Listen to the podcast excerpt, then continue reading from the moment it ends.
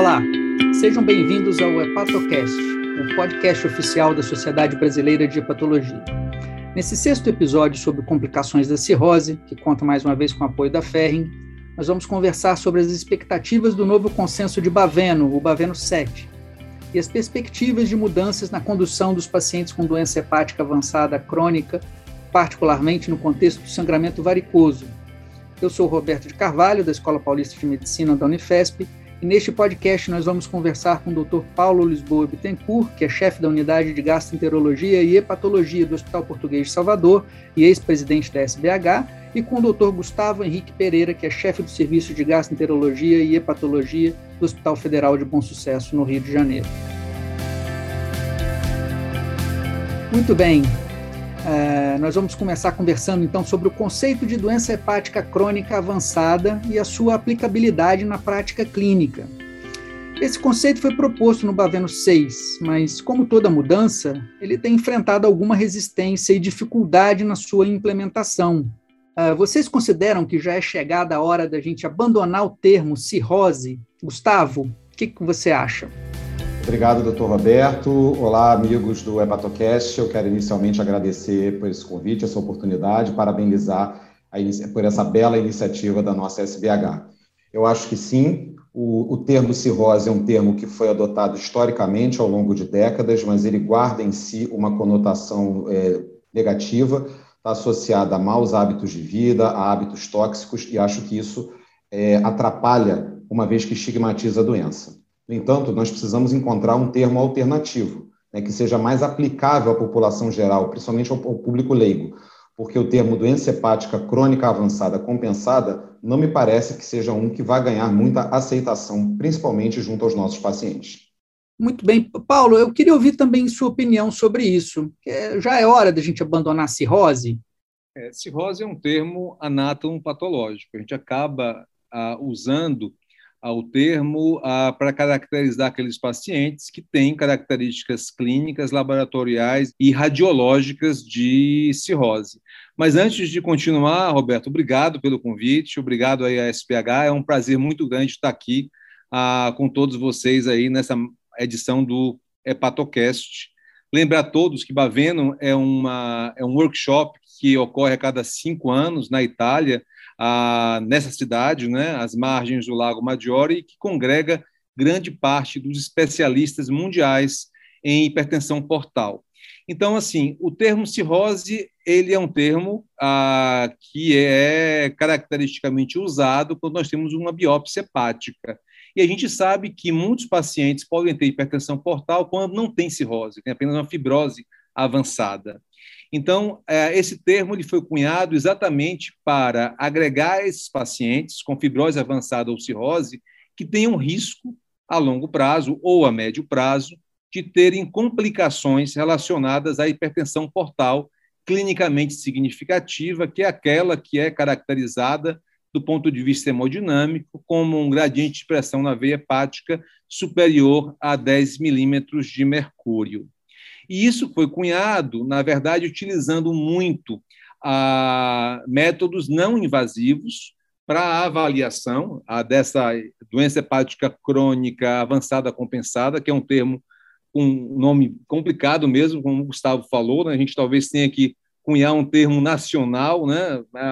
de maior aceitação, mas para avaliar esses pacientes. Então, foram utilizados pontos de corte para afastar a possibilidade de doença hepática crônica avançada compensada e para diagnosticar. E utilizou-se muito para isso ah, o método não invasivo ah, mais difundido na época, né, que foi a elastografia hepática transitória. Então, empregou-se pontos de corte para isso, ah, utilizando-se a elastografia hepática transitória, um ponto de corte inferior a 10 kPa, que geralmente descarta a presença de doença hepática crônica avançada compensada, e um maior do que 15 quilopascais, que seria altamente sugestivo. No entanto, era uma proposição inicial, e depois disso surgiram algumas evidências de literatura que talvez a gente devesse refinar um pouco esses pontos de corte. É claro que existem outros fatores, né, outras características clínicas laboratoriais dos pacientes que podem definir a presença de hipertensão portal clinicamente significativa ou doença hepática crônica avançada, lembrando que não são ah, ah, sinônimos, né? são termos que têm definições diferentes e que também podem ser empregados. Muito bem, é, é, verdade, Paulo. A gente então teve esse novo conceito é, atrelado aí à realização de especificamente da elastografia hepática, né, como um método não invasivo para estimar o grau de fibrose.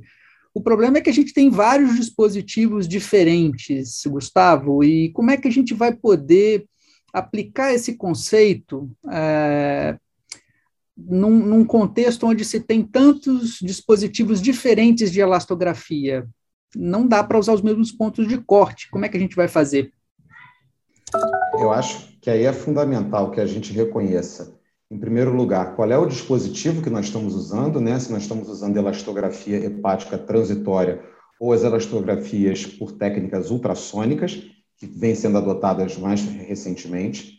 E há uma, ou seja, para cada técnica de elastografia há pontos de cortes diferentes, tanto para o diagnóstico de doença hepática crônica avançada, quanto de hipertensão portal clinicamente significativa. Há ainda uma questão que eu considero muito relevante, que é saber para qual etiologia você está aplicando esses pontos de corte. Né? De acordo com a etiologia da, da hepatopatia crônica, pontos de cortes distintos podem ser é, empregados. Então, por exemplo, indivíduos com doença hepática gordurosa não alcoólica têm pontos de corte para diagnóstico de doença hepática crônica avançada compensada e hipertensão portal, via de regra, mais baixos do que aqueles dos indivíduos com outras etiologias. Então, acho que nós precisamos saber qual a técnica que nós estamos utilizando, em que paciente nós estamos utilizando. E apenas mais uma, por exemplo, uma outra questão que também ainda está em aberto é em relação a, a, os pontos de corte para diagnóstico de doença hepática crônica avançada em indivíduos com hepatite C que alcançaram resposta virológica sustentada após tratamentos com drogas de ação direta ou mesmo com esquemas de interferon. Esse é um campo que ainda está em aberto. E, finalmente, uma outra questão é saber que as técnicas de elastografia por ultrassom é, tiveram esses pontos de corte para diagnóstico de hepatopatia crônica avançada compensada, utilizando como padrão ouro como referência valores de elastografia hepática transitória e não técnica e não biópsia hepática, que é o padrão ouro empregado é, em todo o mundo.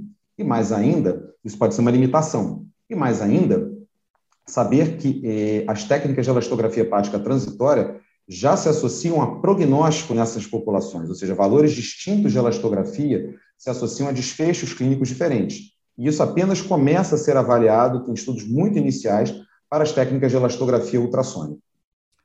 Muito bem, Gustavo. Paulo, agora, tudo bem, a gente tem esses pontos aí de corte recomendados pelo, pelo Baveno, é, a gente espera que no Baveno 7 a gente eventualmente vai ter uma atualização disso, quem sabe aí uma, uma definição uh, melhor para rastreamento de, de varizes esofagogásticas nesses pacientes, vamos usar 21 kPa, 25 kPa, com ou sem plaquetas, de qualquer forma, eu queria ouvir sua opinião sobre a utilidade prática dessa, dessa possibilidade de se evitar a realização de endoscopia para rastreamento de varizes nesses pacientes.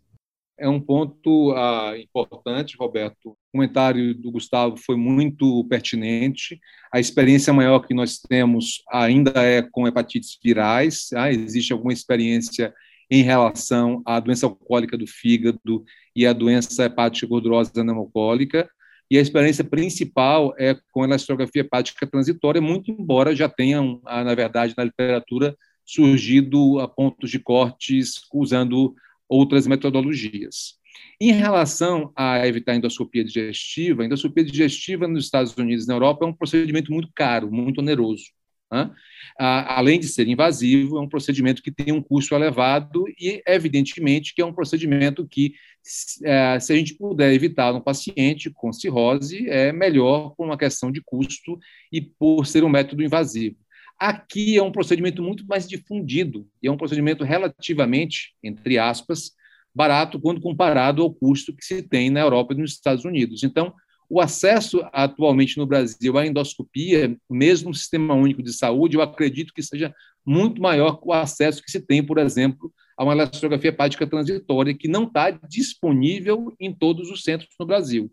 Então, eu acredito que em centros que tenham elastografia hepática transitória, tá, a utilizar esses pontos de corte, usando a elastografia e a, o nível de plaqueta, seja útil para você direcionar, talvez, a realização de endoscopia digestiva naquele paciente com uma doença hepática crônica avançada definida exclusivamente pela a presença de suspeita à elastografia pode ser útil, mas eu não acredito que isso a gente possa, na verdade, generalizar para todo o país. Então, eu imagino que em locais que não tenham elastografia, ainda vai ser utilizado a endoscopia digestiva, aquele paciente com suspeita de fibrose avançada, por exemplo, usando outros métodos não invasivos laboratoriais, ou com suspeita de cirrose por uma falta de disponibilidade mas é um método muito promissor. Eu acho que vai ser um método que vai ganhar é, provavelmente muito mais difusão no Brasil,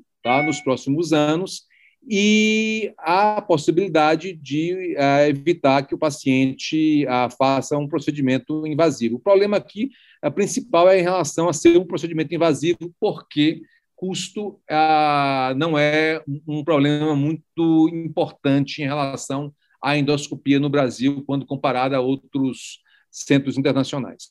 Muito bem.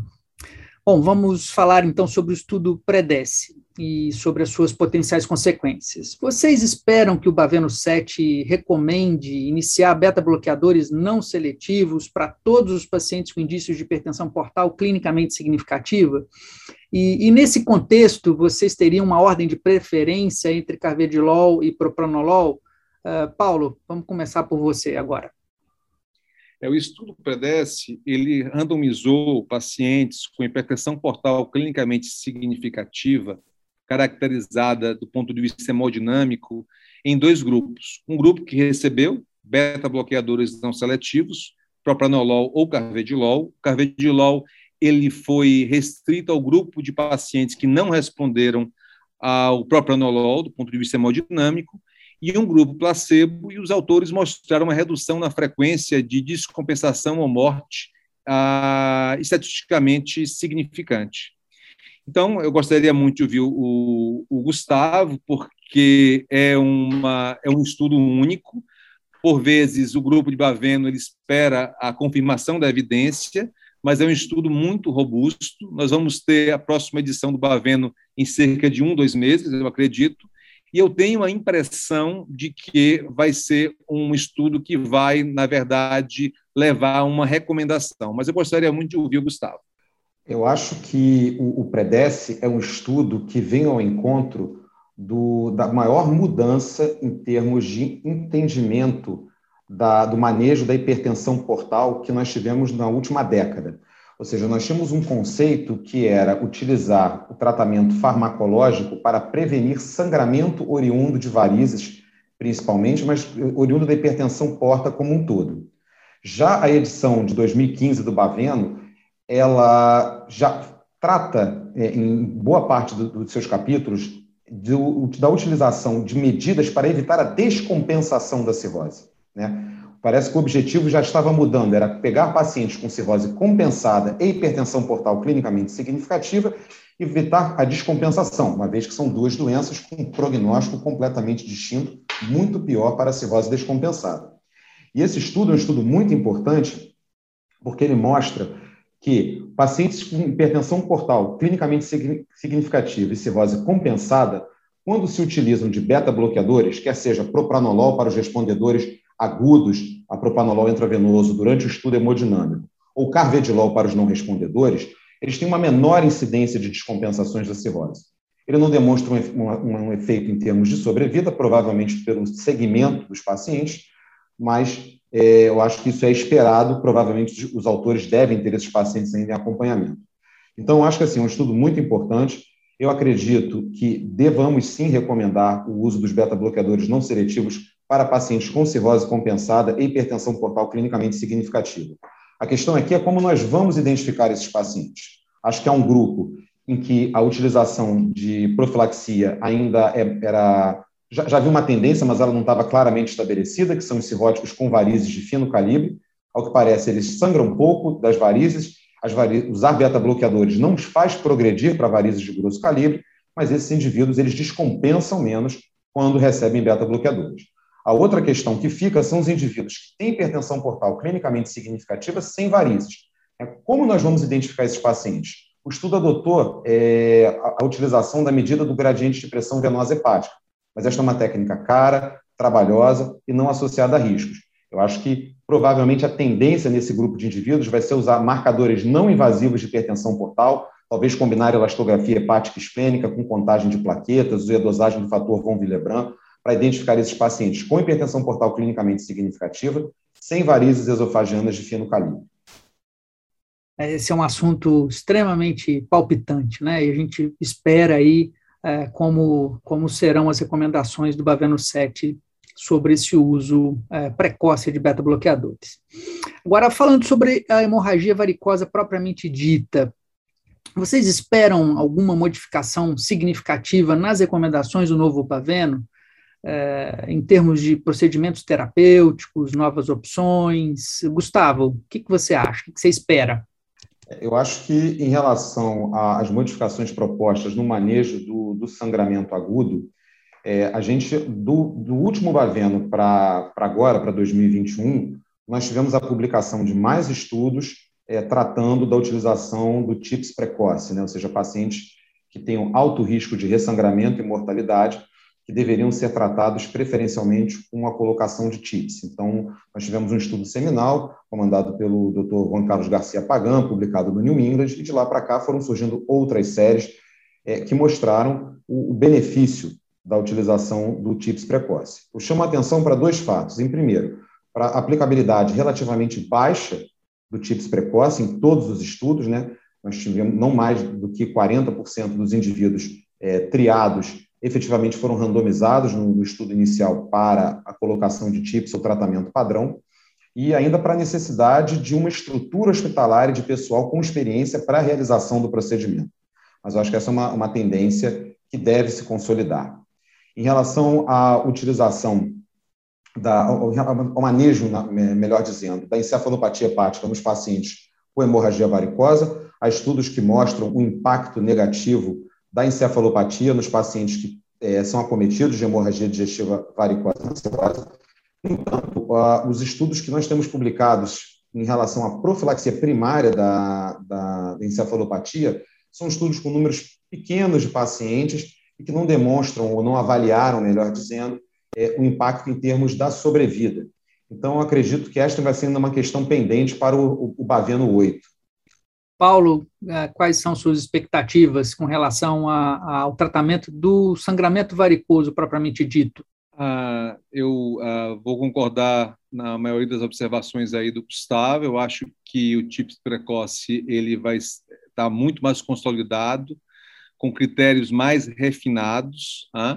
Para o seu uso, a utilizar em pacientes com child maior ou igual a 8 e tirando aqueles pacientes com child C com doença mais avançada, que não foram inclusos em nenhum dos estudos. Então, eu acho que é uma recomendação que a gente vai ter que se adequar aqui no nosso meio, porque são poucos centros que fazem a TIPS precoce no país. A encefalopatia, em relação à prevenção, nós fazíamos muito no serviço, mas assim não é um desfecho assim tão esperado. Nós temos dois estudos positivos, um negativo.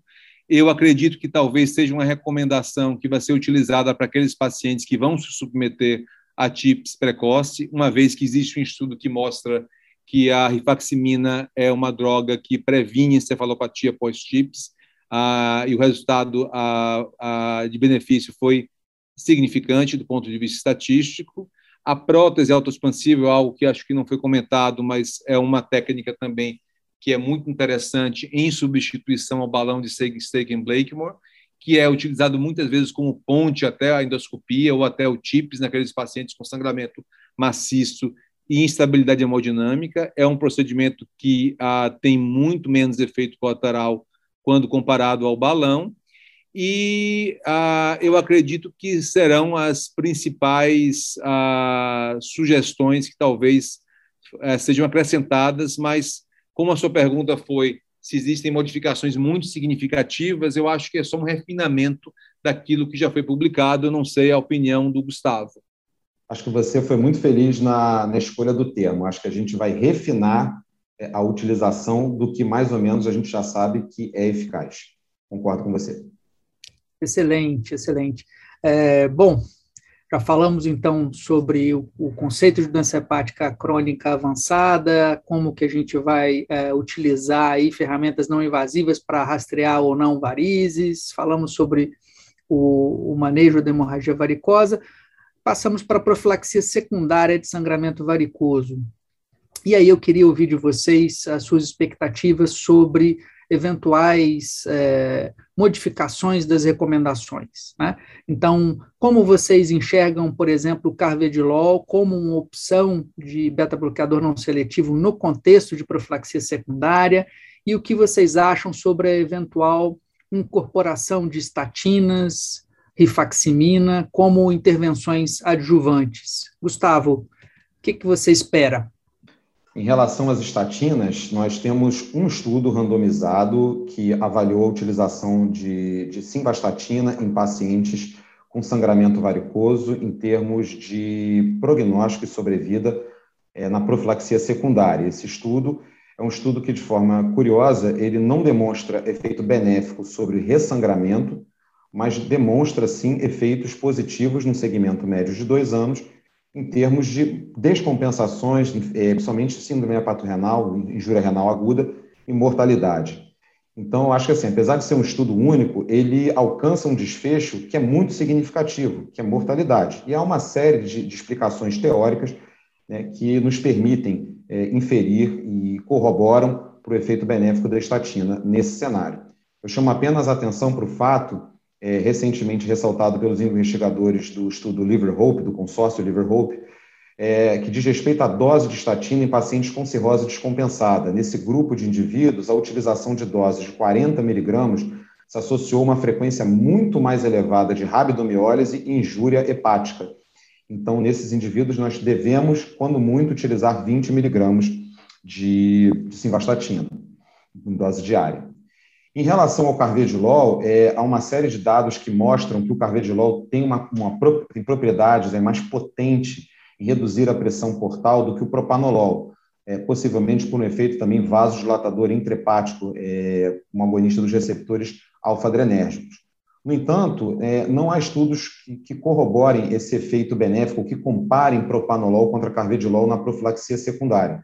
Eu acho que esse é um ponto muito interessante e eu espero que nos próximos anos nós tenhamos estudos que comparem essas duas drogas, mas acho que no momento, em claro contraste com a clara é, é, é, solidez de evidência que nós temos para o uso do carvedilol na profilaxia primária, na profilaxia secundária, acho que a gente não pode afirmar isso de forma categórica. E você, Paulo, quais são as suas expectativas com relação a eventuais mudanças sobre o, a a profilaxia secundária? É, acho que o Gustavo foi muito feliz quando falou em relação à ausência de evidência. Ah, nós sabemos que o carvedilol é uma droga que é mais potente do que o propranolol ou o nadolol, tem uma aderência melhor ao tratamento, por uma frequência menor de efeitos colaterais. A dose utilizada ah, é uma dose a média, ah, digamos assim, mais baixa, menos associada a efeito colateral a maioria dos doentes se beneficia com a dose de 12,5 miligramas uh, por dia.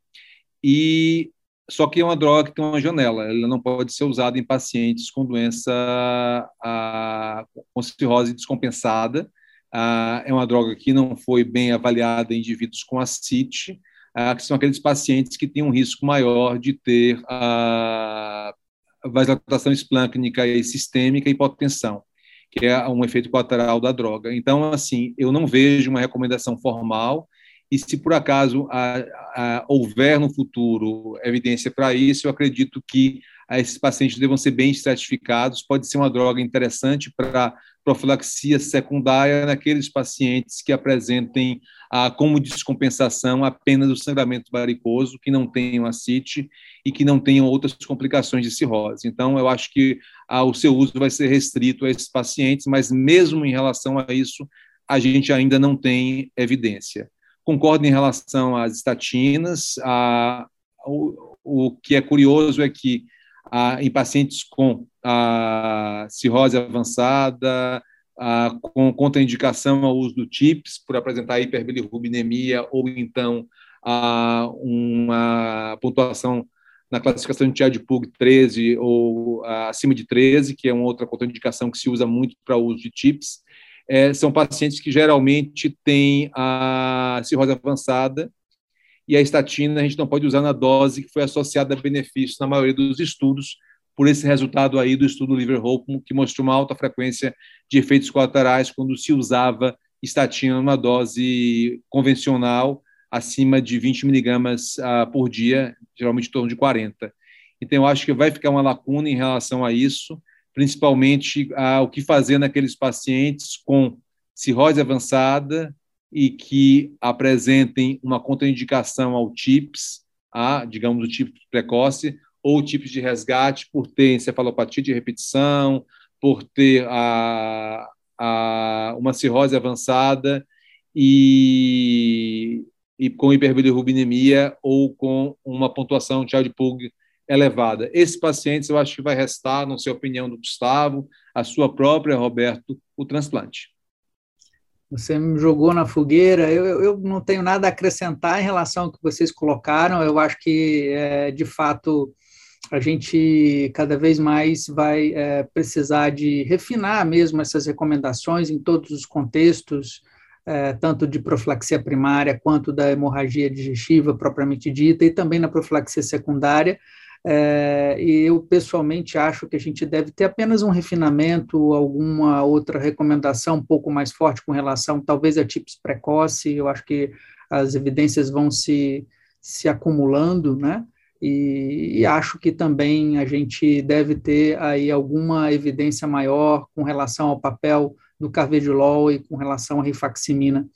É, mas vamos ver o que o futuro nos reserva, né? Eu queria, então, é, fechar esse podcast. A gente teve a oportunidade de discutir algumas das principais expectativas sobre as futuras recomendações do consenso de Baveno 7, com um foco especial no sangramento varicoso.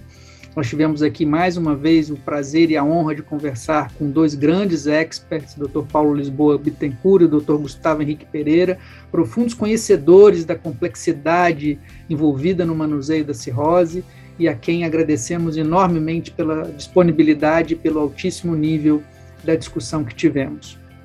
Você acabou de ouvir o sexto episódio do programa Hepatocast, o podcast oficial da Sociedade Brasileira de Hepatologia.